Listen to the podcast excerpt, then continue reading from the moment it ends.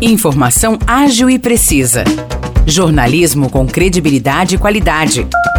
92 News. 92 News. O podcast do Jornal da 92.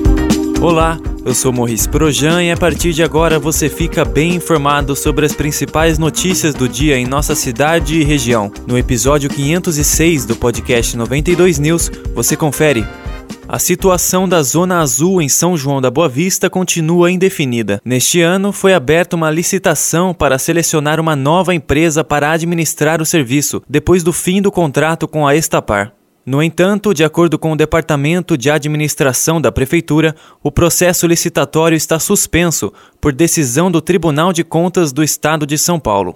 Isso porque duas empresas participantes entraram com representações questionando pontos do edital. Ainda de acordo com o Departamento de Administração, não há como projetar um prazo para a reimplantação do sistema de Zona Azul, visto que após a liberação pelo Tribunal de Contas, o edital terá o prazo de 30 dias de publicação. E caso tenha alguma empresa vencedora, ela tem o prazo de 90 dias contados a partir da assinatura do contrato para iniciar a operação. São João da Boa Vista está sem o sistema de estacionamento rotativo Zona Azul desde o dia 18 de dezembro do ano passado, após o fim do contrato com a empresa Estapar. A volta da Zona Azul divide opiniões entre a população. No comércio, há aqueles que são a favor do retorno do sistema para facilitar a vida do cliente que precisa estacionar. É o caso do Natan César de Souza, gerente de uma loja de roupas no centro de São João da Boa Vista. Olha, por conta da loja tendo esse ponto de vista, eu sou a favor, porque os nossos clientes,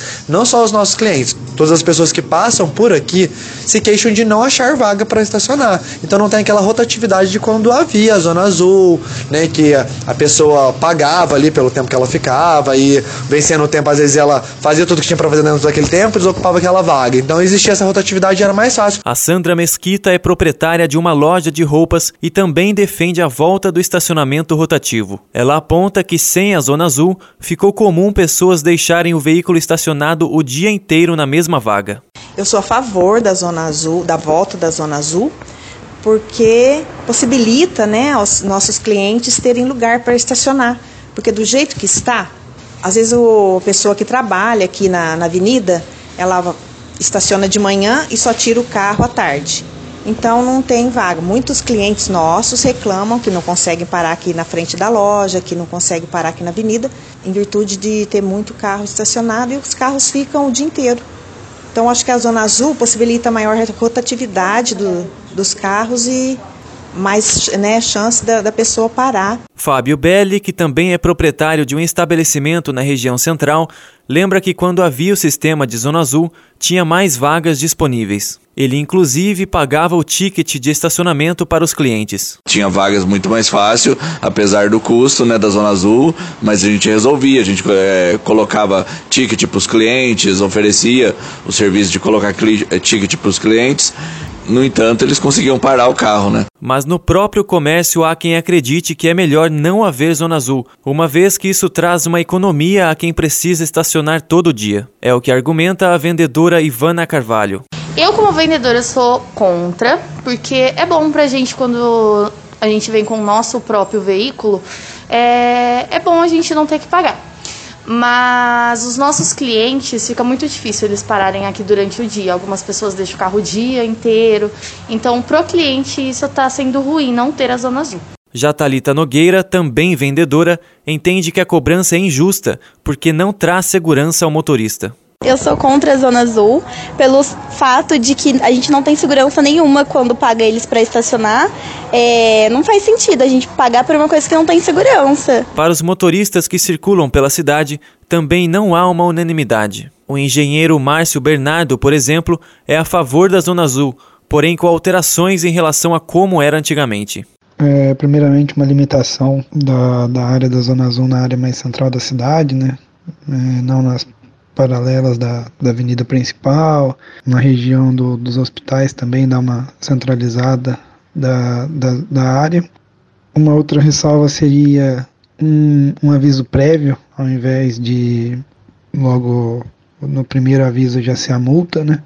Teria um, um aviso prévio de cinco minutos ou para, posteriormente vir a multa. Uma outra ressalva seria um maior preparo, um maior treinamento por parte dos fiscais, pois antigamente muitos eram arrogantes, é, não, não tinham, não sabiam lidar direito com a população. O professor Agnaldo Ferreira entende que o estacionamento rotativo não facilita a vida do motorista. Eu sou contra a volta da Zona Azul, porque independente com ou sem Zona Azul, a gente já não acha vaga lá no centro mesmo. Então não ia mudar em nada a vida da gente. Então, para mim, eu sou contra. Sendo contra ou a favor, o sanjoanense terá que aguardar uma definição do Tribunal de Contas sobre a licitação. Enquanto isso, São João segue sem o sistema de Zona Azul.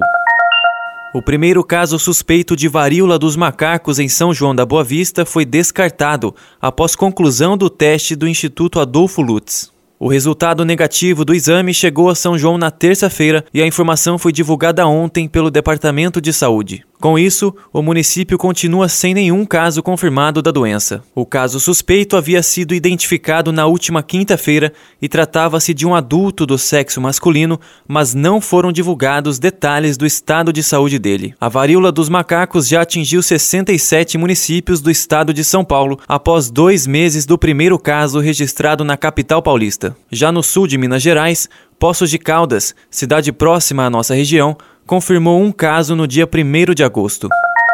A Unesp abriu diversos concursos públicos com sete vagas de nível médio e superior em São João da Boa Vista. Os salários variam entre R$ 4.227 e R$ 6.886. São três vagas para o cargo de assistente administrativo 2, com nível médio, uma vaga para o cargo de assistente técnico administrativo 2, com ensino superior completo, e duas vagas para assistente técnico administrativo 1, com ensino superior completo. Há ainda uma vaga para contador com exigência de graduação em ciências contábeis e registro no Conselho Regional de Contabilidade. As inscrições devem ser feitas no site vunesp.com.br até o dia 19 de setembro. A taxa varia de R$ 61 a 80 reais, de acordo com o cargo escolhido. Além do salário, a Unesp oferece vale alimentação, vale transporte, plano de saúde e plano odontológico para os trabalhadores.